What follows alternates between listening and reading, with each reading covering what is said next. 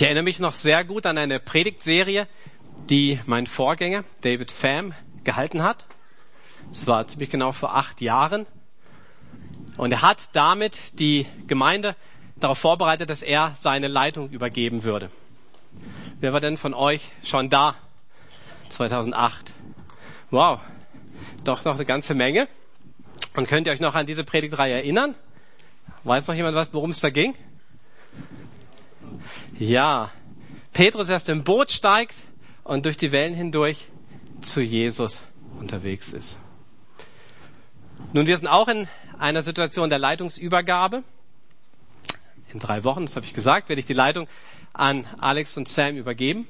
Und wir drei haben uns überlegt, wir, wir lassen uns inspirieren von David und werden auch genau diesen Text in den kommenden drei Wochen gemeinsam behandeln. Ich mache heute den Anfang, Nächsten Sonntag ist dann der Sam dran und übernächste Woche der Alex. Und das ist auch gut so. Dann können Sie das, was ich heute vermassel, wieder gerade rücken. An meinem letzten Mal, dass ich zumindest vorerst in der Calvary Chapel predigen werde. Ja, ich würde gern mit euch diesen Text lesen und dann schauen, wie er in unsere Situation spricht und was Gott auch dadurch in dir ganz persönlich heute anspricht.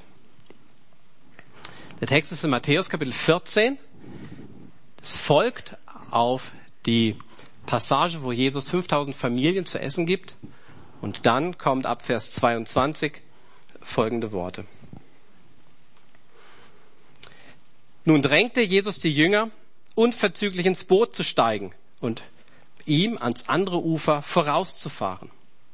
Er wollte inzwischen die Leute entlassen, damit sie nach Hause gehen konnten. Als das geschehen war, stieg er auf einen Berg um ungestört beten zu können. Spät am Abend war er immer noch dort, ganz allein. Das Boot befand sich schon weit draußen auf dem See und hatte schwer mit den Wellen zu kämpfen, weil ein starker Gegenwind aufgekommen war. Gegen Ende der Nacht kam Jesus zu den Jüngern. Er ging auf dem See. Als sie ihn auf dem Wasser gehen sahen, wurden sie von Furcht gepackt. Es ist ein Gespenst, riefen sie und schrien vor Angst. Aber Jesus sprach sie sofort an. Erschreckt nicht, rief er, ich bin's. Ihr braucht euch nicht zu fürchten. Da sagte Petrus, Herr, wenn du es bist, dann befiehl mir auf dem Wasser zu dir zu kommen. Komm, sagte Jesus. Petrus stieg aus dem Boot und ging auf dem Wasser auf Jesus zu. Lieber Vater, wir danken dir, dass du durch deinen Geist heute Morgen zu uns sprechen willst. Und wir bitten dich um dein Reden, wir bitten dich um Offenbarung von dir, um deinen Zuspruch in unsere Situation und Herr, auch um den Ruf, den Ruf, den du für uns hast. Amen. Wenn ich diese, diesen Text lese, dann muss ich auch an eine ähm, besonders schöne Erfahrung zurückdenken. Ich war mit drei kanadischen Freunden in der kanadischen Wildnis unterwegs auf einer Kanutour. Und wir haben dann einen See sind wir durchschwommen und sind dabei an eine Stelle gekommen, wo ein Felsen von unten direkt bis an die Wasseroberfläche nach oben ähm, tritt. Und ähm, wir mussten dann nochmal zurück, haben dann Boot und Kamera geholt und da ist dieses Bild entstanden.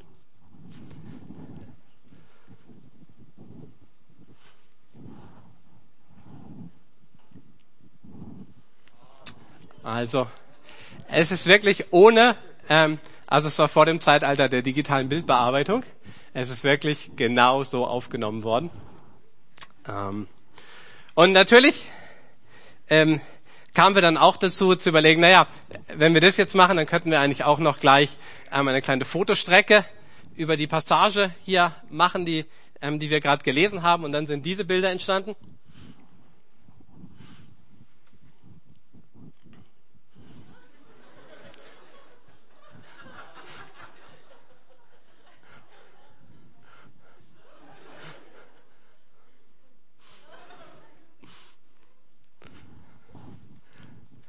Ja.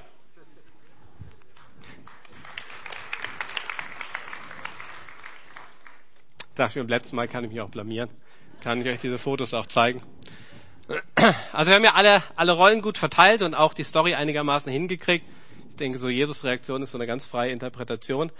Ähm, aber eine Sache haben wir nicht hingekriegt. Und das macht diese ganze Geschichte so, dass man sie eigentlich, wenn man die Bilder sieht, gar nicht verstehen kann. Eine Sache haben wir nicht hingekriegt. Da war unser Budget zu gering für. Die Wellen. Wind und Wellen. Es war ein strahlend blauer Himmel. Es war herrlich. Aber es passt einfach gar nicht. Weil die Situation, in der Petrus diese Begegnung hat, das ist eine existenzielle Notlage. Und es ist nicht so ein Schönwetterexperiment, ja. Und ich frage mich, wie ist es eigentlich mit meinem Glauben? Ist es so wirklich existenziell? Ist es grundlegend? Oder ist es manchmal so ein Schönwetterexperiment? Wäre auch noch cool, wenn das und das passiert. Naja, so Wind und Wellen. Ähm, wir hatten auch ein Erlebnis, da waren Wind und Wellen und ähm, Gewitter. Das ist nicht so lustig. Und das ähm, auf einem größeren See, so wie die Jünger das erlebt haben, mit Sicherheit noch mal viel furchteinflößender. So Wind und Wellen, das ist gefährlich. Jesus will doch nicht, dass ich in Risiko lebe, oder? Würde er mich in Gefahr bringen? Ist das, was Nachfolge ähm, ausmacht? Gehört das denn dazu? Dass da Risiko und vielleicht Gefahren sind? Hm. Lass uns den Text mal unter dem Gesichtspunkt anschauen. In Vers 22 beginnt der Abschnitt direkt mit den Worten, nun drängte Jesus die Jünger unverzüglich ins Boot zu steigen. Die Jünger wollen nicht. Vielleicht haben sie so ein Gespür dafür, dass hier ein Wetterumschwung bevorstehen könnte. Aber Jesus lässt nicht locker. Er will unbedingt, dass sie jetzt losfahren. Und dann machen sie es. Weiß Jesus, was kommt? Ja, er weiß, was kommt. Dann lässt er sie fahren. Ja, er drängt sie sogar in diese Situation hinein. Sich nicht das, was wir vielleicht erwarten würden und was zu dem Bild passt, das wir von Jesus haben. Aber das ist nicht alles. Jesus ist trotzdem da. In Vers 23, als das geschehen war, stieg er auf einen Berg, um ungestört beten zu können. Jesus ist wichtig, hier nach diesem ganzen vollen Tag die Zeit alleine zu haben im Gebet mit seinem himmlischen Vater. Aber wir können ganz sicher sein, Jesus ist mit seinen Gedanken im Gebet bei den Jüngern, die sich durch diesen Sturm hindurch kämpfen. Vers 24. Das Boot befand sich schon weit draußen auf dem See und hatte schwer mit den Wellen zu kämpfen, weil ein starker Gegenwind aufgekommen war. Wir können sicher sein, Jesus betet dafür, dass dieses Boot nicht kentert, dass es nicht voll Wasser läuft und dass die Jünger nicht den Mut verlieren. Aber er lässt sich Zeit, bevor er persönlich bei den Jüngern vorbeikommt. Da heißt in Vers 25, gegen Ende der Nacht, das ist die freie Übersetzung von in der vierten Nachtwache. Die Nacht von sechs bis sechs war bei den Römern in vier Wachen eingeteilt. Die vierte Wache war zwischen drei und sechs Uhr. Richtig spät in der Nacht, am eigentlich im Morgengrauen erst, kommt Jesus zu ihnen. Und er ging auf dem See, heißt es hier. Wir haben die Geschichte schon so oft gehört, deshalb sagen wir, ja, so war das, er ging auf dem See. Aber wisst ihr, was das bedeutet? Dass Jesus durch die Wellen hindurch spaziert, wie Kinder durch so einen ähm, Haufen mit Laub laufen und das so ein bisschen aufstöbern, ja? So läuft Jesus da hindurch. Jesus ist der Herr über die Naturgewalten und zeigt das durch die Art und Weise, wie er darin sein kann und doch darüber steht. Und Jesus hatte, hätte mit einem Fingerschnips diesen Sturm beenden können, ein Wort zu sprechen. Er hätte nicht mal dabei sein müssen. Er hätte vom Berg aus geschehen können. Aber Jesus tut es nicht. Zumindest noch nicht. Er kommt dort vorbei, geht auf den Wellen, spaziert durch das, was die Jünger an den Rand der Verzweiflung bringt, einfach hindurch. In Matthäus in Kapitel 6, Entschuldigung, in Markus in Kapitel 6, da wird diese Begebenheit auch berichtet und ein kleines Detail noch, dass Jesus so tut, als ob er an ihnen vorbeigehen will. Er geht nicht auf das Boot zu, sondern an dem Boot vorbei. Und er wartet, was passiert. Nun, was passiert ist, dass zunächst mal Jünger noch mehr Angst kriegen, als, schon, als sie schon hatten. Ja, ähm, Die sagen, sie sind von Furcht gepackt, es ist ein Gespenst, riefen sie und schrien vor Angst. Das Schrien kann man übersetzen mit sie kreischen wie Mädchen. Und wie andere Jungs. Bitte. Die kreischen. Vor Angst und denken, da kommt so die jüdische Version des Klabautermanns vorbei. Und Jesus gibt sich ihnen hier zu erkennen. Vers 27. Jesus sprach sie sofort an. Erschreckt nicht, rief er. Ich bin's. Ihr braucht euch nicht zu fürchten. Ich bin's, im griechischen Egoemi, das ist die Anspielung auf den hebräischen Namen Gottes. Ich bin der ich bin. Jesus sagt, mit euch im Sturm ist Gott der Herr. Deshalb braucht ihr euch nicht zu fürchten. Ich bin bei euch. Der, der Wind und Wellen gemacht hat, auf dessen Wort sie hören, der kommt jetzt zu euch. Wir sind hier zusammen drin. Und er wartet ab. Er regelt es nicht sofort alles für sie. Er wartet ab, was passiert. Und in Petrus, da passiert etwas. Die Umstände haben sich nicht geändert, aber Petrus Sicht hat sich verändert. Da ist Glauben entstanden inmitten des Sturms, als er erkennt, dass es Jesus ist. Und er sagt, wenn du es bist, Herr. Und dieses Wort wenn, das kann man auch mit weil übersetzen. Und es macht auch sehr viel Sinn hier, dass dieser Satz, den, den Petrus sagt, nicht eine, eine Herausforderung, eine Probe ist, eine kritische, sondern darauf basiert, dass in Petrus Glauben gewachsen ist. Weil du es bist. Weil hier der Herr und Gott vor mir steht, der Schöpfer und der Herrscher. Deshalb. Und jetzt hätte ich vielleicht, ähm, wäre meine Frage gewesen, ja, wenn, wenn du jetzt hier der Herr bist, oder weil du der Herr bist, könntest du vielleicht den Sturm stillen? Das wäre mein Gebet gewesen.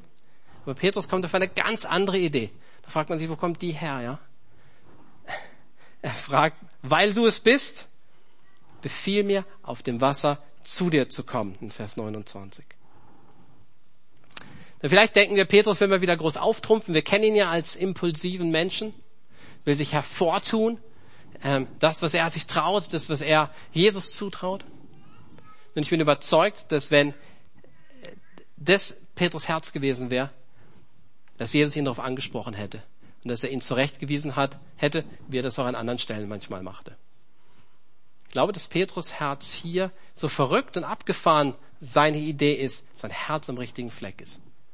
Dass es ihm darum geht, dort zu sein, wo Jesus ist. Dass er, wenn er sagt, Jesus, wenn du da durch die Wellen gehst, dann möchte ich gerne mit dir gehen. Ich möchte dabei sein bei dem, was du tust. Ich sehne mich danach, ähm, hab dich vermisst. Ich würde gern zu dir kommen. Und die Betonung ist nicht auf durch die Wellen, sondern zu dir. Und wenn da Wellen sind, dann vertraue ich dir, dass wenn, wenn du das möchtest, dass du einen Weg bereiten willst. Seht ihr, er tut es auch nicht einfach selber, sondern er sagt, ich möchte, dass du mich rufst. Ich möchte die Gewissheit haben, dass du mir einen Weg bereitet hast. Ich bin noch nicht lebensmüde, da jetzt auszusteigen, ja. Aber wenn du mich rufst, dann wirst du mich auch befähigen. Eine, eine Aussage voller Glauben. Wenn du mich rufst, dann wirst du mich befähigen, auch diesen Weg zurückzulegen. Nun, Jesus hätte ja mit einem Augenzwinkern am Boot sein können. Er sagt ja, ich verstehe, du hast ein, ein, gutes Anliegen und so, ist jetzt nicht nötig, lass mal sein. Ähm, ich bin doch da, wir regeln das so. Und das macht Jesus wieder nicht. Er macht es nicht einfach. An keinem Punkt hier macht es einfach.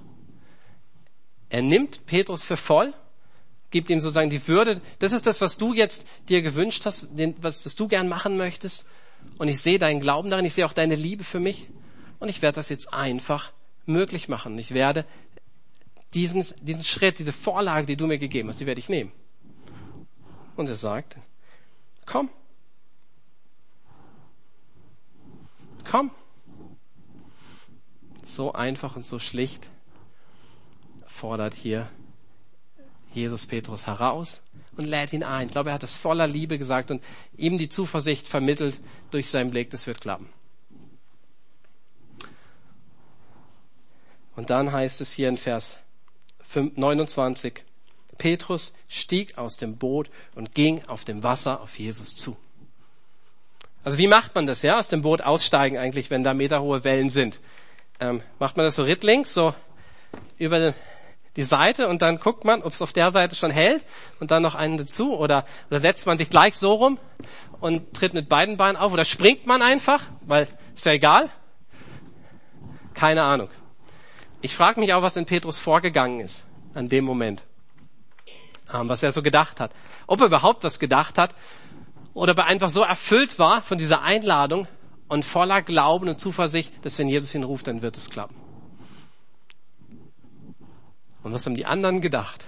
Ja, er ist bescheuert. Ja, ähm, es war die lange Nacht. Vielleicht haben sie ihn auch ausgelacht. Vielleicht haben sie auch versucht, ihn zurückzuhalten. Ist es dir schon mal so gegangen, dass jemand dich in einem Glaubensschritt ähm, zurückhalten wolle? Er hat es gut gemeint und versucht es dir auszureden, weil es doch viel zu verrückt und abgefahren und zu gefährlich ist. Das gibt's auch, ja. Aber dieser Schritt, den Petrus macht auf, das, auf das Wasser hinaus, das ist so ein Ausdruck von Glauben, ja. Petrus war schon immer jemand, der sagt, nicht die Worte zählen, sondern die Tat.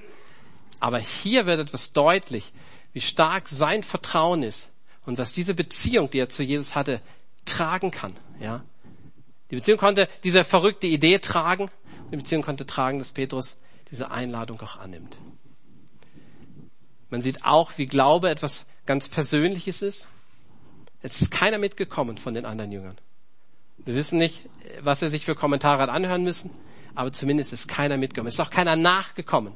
Wahrscheinlich waren alle geschockt und haben das einfach beobachtet. Aber so ist auch Glaube. Ähm, manchmal suchen wir so die Sicherheit in der Masse, ja. In Gottesdienst mit vielen Leuten, ja, das gibt mir die Sicherheit, dass ich wohl auf dem richtigen Weg bin. Aber die vielen, das ist nicht die eigentliche Bestätigung. Die Bestätigung ist, wenn, wenn Jesus mich ruft. Und das ist in vielen Teilen der Welt etwas, wo auch jemand alleine eine Entscheidung trifft. Wo die Masse keine Rolle spielt, weil es sie nicht gibt wo ich entscheide, ob ich Jesus treu bin, an diesem Ort, wo es vielleicht sogar keine anderen Christen gibt. Und Sie sehen auch, dass Glaube auch immer was, dass immer ein Glaube trotzdem ist. Die Umstände haben sich nicht geändert. Ähm, es sind die meterhohen Wellen da. Es ist die Schwachheit von Petrus. Petrus und die Wellen, ja. Petrus heißt übersetzt übrigens Steinchen, also Steinchen und Wellen, ja. Wer gewinnt? Die Wellen werden gewinnen wenn nicht Gott ihn hält. In Psalm 63, Vers 9 heißt es sich, von, von ganzem Herzen, meiner Seele hänge ich an dir und du hältst mich mit deiner Hand. Und das ist das, was Petrus erlebt. Nicht das Wasser hat ihn getragen, das Wasser war noch dasselbe. Aber er steht auf Gottes Zusage. Gott hat ihn gerufen und Gott hat gesagt, ich werde dich da durchbringen. Und dieses Vertrauen gibt ihm dem Halt eben im Sturm, sogar im Sturm.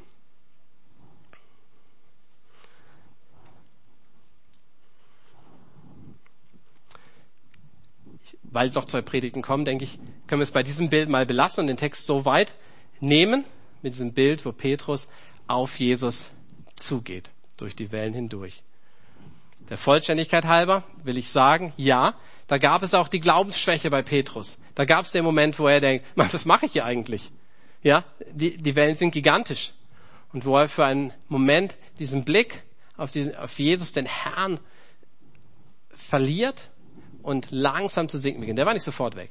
Er beginnt langsam zu sinken. Aber was es heißt, also sofort ist nicht sinken, aber sofort ist zupacken. Jesus ist sofort da, hilft ihm raus, bringt ihn zum Boot, gemeinsam steigen sie ein und dass der Sturm dann gestillt wird, das ist aus dem Grund, weil Jesus ein Wort gesprochen hat. Falls ihr auf die Idee kommt, wenn wir Petrus im Himmel sehen, dass ihr sagt, ich spreche immer darauf an, Petrus, naja, hat ja dann doch nicht so gut geklappt, ne? Will ich euch kurz warnen? Es könnte sein, dass ihr sagt, das stimmt, das war blöd. Aber ich weiß, wie es sich anfühlt, auf dem Wasser zu gehen. Und du? Ich glaube, am Ende in der Rückschau war für Petrus jeder Schritt durch die Wellen eine ganz tiefe Glaubenserfahrung. Und was war denn sein Ziel? Sein Ziel war, zu Jesus zu kommen. Hat er das erreicht? Ja. Am Ende war er bei Jesus, mit Jesus im Boot. Und nicht nur für ihn, sondern für alle Jünger war das ein Schlüsselerlebnis. Sie waren geflasht und sie erkennen Jesus hier nochmal neu als Herrn und Gott. Jetzt nochmal zurück zu der Frage am Anfang. Wird Jesus uns denn in, in eine Gefahr bringen? Wird es da ein Risiko geben, ihm nachzufolgen? Also wenn wir diesen Text nehmen, dann muss man fairerweise zu dieser Frage auch Ja sagen. Bleib mal bei dem Ja. Wenn wir sehen, dass Jesus dafür verantwortlich ist, dass Jünger in den, ins Boot steigen, obwohl er weiß, was kommt. Wenn man sieht, dass er sehr, sehr lange betet in dieser Nacht, bis er zu ihnen kommt, dass er den Sturm nicht stillt sofort, eigentlich vorübergehen will, guckt, was passiert, und dann noch Petrus sogar einlädt, durch die Welt aus dem Boot zu steigen, vermeintlich sicher, natürlich nicht, aber aus dem Boot zu steigen und zu ihm zu kommen. Man sagen, ja, das war ein Weg, wie Jesus die Jünger auch in ein Risiko geführt hat. Aber war das deshalb fahrlässig, war das lieblos? Wenn das gemeint ist, dann auf keinen Fall. Never. Jesus hat von Anfang an das Ziel, dass die Jünger durch diesen Sturm hindurchkommen. Wenn er betet, als er betet, betet er für sie. Als er auf dem Wasser kommt, dann kommt er zu ihnen. Auch wenn er ihnen den Raum lässt, zu reagieren und zu handeln und nicht sofort alles ähm, übernimmt und regelt für sie. Er kommt wegen ihnen. Nicht für den einfachen Weg, aber für, den, für die Tiefe, die dadurch entsteht. Als es brenzlig wird, als Petrus untergeht, ergreift er ihn sofort und er ist der, der dafür sorgt, dass der Sturm auch aufhört. Ja, und wie ist es mit unserem Leben? Ich glaube, es hat sehr, es ist ein sehr gutes Bild dafür. Es ist kein Lehrtext. Aber ich mache jetzt den Übertrag hierher in unser Leben. Es hat sehr viel mit unserem Leben zu tun. Wir sind nicht dazu geschaffen, wir sind nicht dazu gerettet und dann nicht dazu berufen für den einfachen Weg. Wir sind dafür geschaffen, ein Leben von Bedeutung zu führen, das einen Unterschied macht, dass etwas zählt für Gottes Reich. Und weil dieses Gottes, weil Gottes Reich in dieser Welt wächst, in einer gefallenen Welt, bedeutet, mit Jesus an Bord zu sein, auch immer ein Risiko. Es geht um einen Kampf gegen die Macht der Finsternis. Und da gibt es Gefahren und Wagnisse, die ich nicht umgehen kann. In dieser Welt, die voller, die einfach gefallen ist, wo Sünde herrscht und äh, wo Gefahren sind, wo die Schöpfungsordnung durcheinander gekommen ist. Da kann ich nicht umhin, auch mit Gefahren zu leben, mit Wagnissen, wo Nachfolge auch ein Risiko ist. Wir spüren das nicht so deutlich, aber, aber wenn wir es nicht spüren, dann sind wir weltweit gesehen die Ausnahme.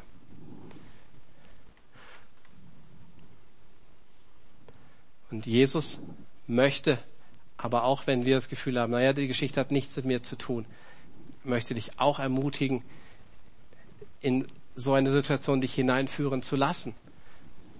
Und da, wo vielleicht auch ein Drängen mal ist, in einer Situation, die du sagst, ich kann sie nicht kontrollieren, dich auch da hineinbringen zu lassen. Im Ganzen hat Jesus einen Plan. Es ist nicht lieblos, es ist nicht fahrlässig, sondern es ist Gott, der mit seiner Macht darüber wacht, aber auch sagt, dass dieses Leben, wenn du es hier in, die Waagschale wirfst, auch verletzlich ist. Aber letztlich, letztlich hat er unsere Ewigkeit in der Hand. Und da haben wir nichts zu verlieren, nur zu gewinnen. Vielleicht können wir nochmal diese drei ähm, Aussagen von Jesus anhören und einfach versuchen ähm, zu schauen, ob, ob da nicht Gottes Geist auch heute etwas zu uns sagt, zu dir persönlich. Jesus sagt, oder der erste ähm, die Aussage ist eigentlich eine Offenbarung, wenn Jesus sagt, ich bin's. Er sagt, hier mit dir im Sturm ist Gott der Herr. Ich bin's. Es ist so, dass er sich nicht vorstellen muss. Die, die Jünger kannten ihn ja schon. Aber trotzdem ist es die Kunst, Jesus im Sturm zu sehen. Ist nicht selbstverständlich und es kommt manchmal darauf an, ob ich das zulassen will. Aber es, ich darf auch Jesus darum bitten, dass er sich mir offenbart, neu offenbart im Sturm wenn ich dann weiß, dass Jesus der Herr mit mir ist, dass ich dann auch sage, ich muss dir nicht sagen, wie groß die Wellen sind, aber ich werde meiner Seele sagen, wie groß du bist. Und das wird mir den Trost geben. Und das ist das, was Jesus auch hier sagt, hab keine Angst, fürchte dich nicht. Das ist die Zusage, die er gibt.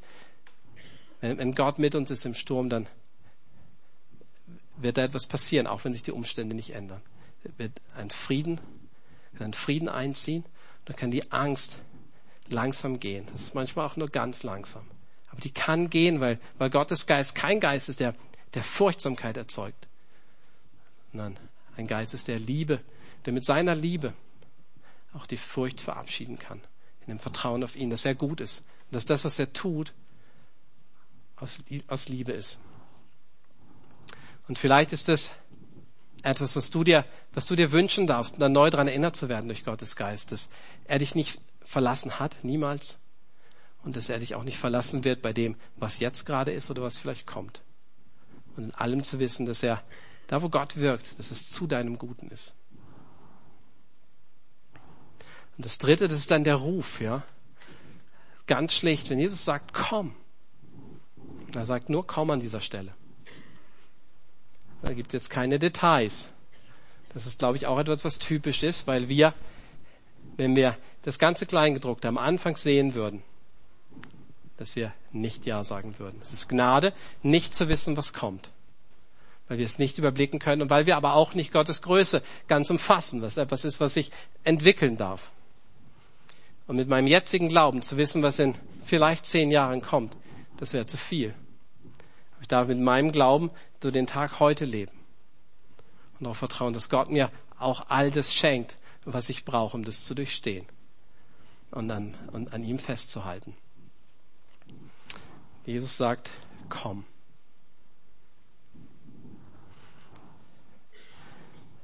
Und vielleicht ist es auch etwas, was du dir wünschen darfst, diese spezielle Berufung noch einmal neu zu erfahren. Angesichts einer Welt, die, die Gott braucht, zu sagen, ja, ist einfach keine Option, auf Nummer sicher zu spielen, den Ball flach zu halten. Das geht nicht. Diese Welt braucht Jesus, braucht dich, Jesus. Und ich bin bereit, mich rufen zu lassen. Da, wo du das für richtig hältst, möchte ich gern dabei sein. Und ich weiß auch, da wird es auch solche Punkte geben, wie Petrus sie erlebt hat wo man ins Stolpern kommt, wo man hinfällt. Es wird nicht perfekt sein. Es wird immer auch in Schwäche gestehen und meine menschliche Schwäche wird durchkommen. Aber ich werde mich nicht abhalten lassen. Ich sage trotzdem, okay, ich gehe los und ich nehme fest vor, dass ich einmal mehr aufstelle, dass ich hinfalle. Und dann wird es weitergehen. Ich glaube, auch das dürfen wir, darum dürfen wir Gott bitten Ich kann sagen, wir haben das als Familie ähm, so, er, so erlebt, so ein Jahr im letzten Jahr, wo, wo all diese Dinge so hineingespielt haben. Ähm, wo sich Gott ähm, mit seinem Anliegen für, für Mission, für Muslime gezeigt hat, ähm, wo wir ermutigt wurden, auch hier manches loszulassen und auf den Ruf Einzige bedeutet auch immer was zurückzulassen, was einem vermeintlich Sicherheit gibt.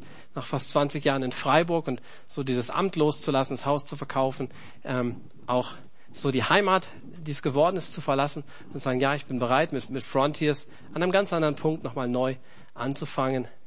Das ist nur deshalb möglich, weil, weil Jesus uns ruft und auch die Zuversicht gegeben hat, fürchte dich nicht. Da gäbe es viele Dinge, wo man sagt, ja, das, aber es wird gehen. Und deshalb wollen wir so einen, so einen Schritt gehen aus dem Boot heraus. Aber es sind nicht nur ähm, so diese großen Lebensumwälzungen, wo es drauf ankommt. Ich glaube, es kommt auf heute an. Irina und ich haben heute Morgen kurz geredet, so, ähm, so viel Spaß vom aus dem Boot aussteigen. Haben wir uns so gesagt heute Morgen.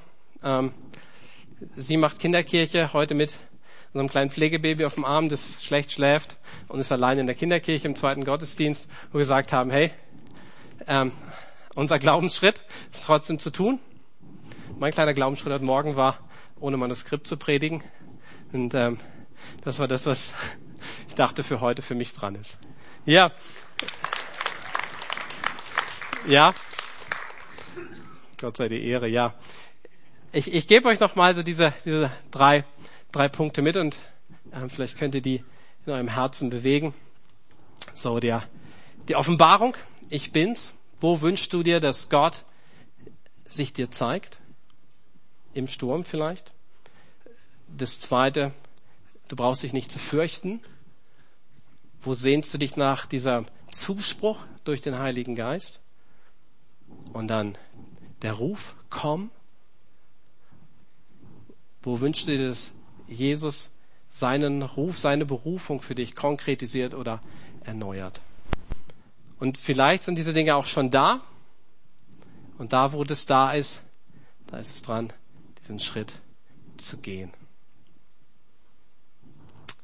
Amen.